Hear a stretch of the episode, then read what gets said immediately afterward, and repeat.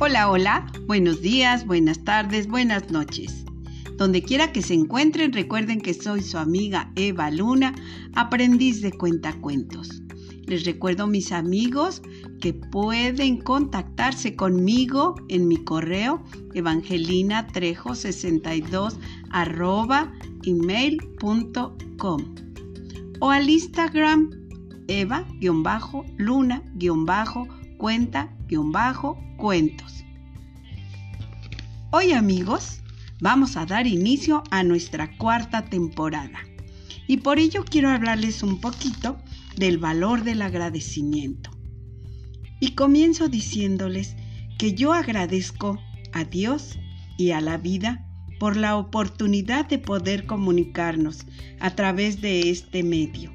Agradezco la capacidad de hablar, de escuchar, de leer y de poder imaginar a través de los cuentos y las fábulas. Agradezco porque ustedes que se encuentran tan lejos puedan escucharme. Los bendigo con mi amor, porque ustedes son mis maestros. Agradezco por los niños, que son una fuente de energía, de alegría, de bondad y de amor. Agradece, agradece y entenderás que agradecer es llamar a la abundancia. Por eso, mis amigos, hoy les agradezco y les mando la abundancia para que ustedes estén llenos de bien, de amor y de prosperidad. Gracias, gracias, gracias por la oportunidad de esta cuarta temporada que cada día siento a ustedes más cerca de mi corazón.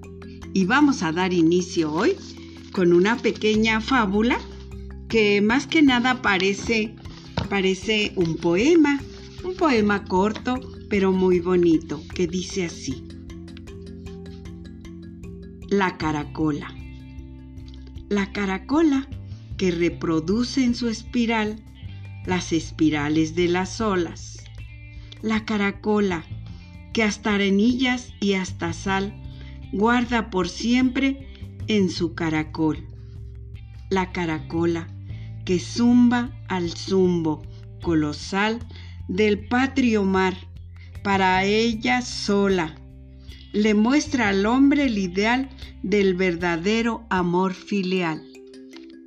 Fin.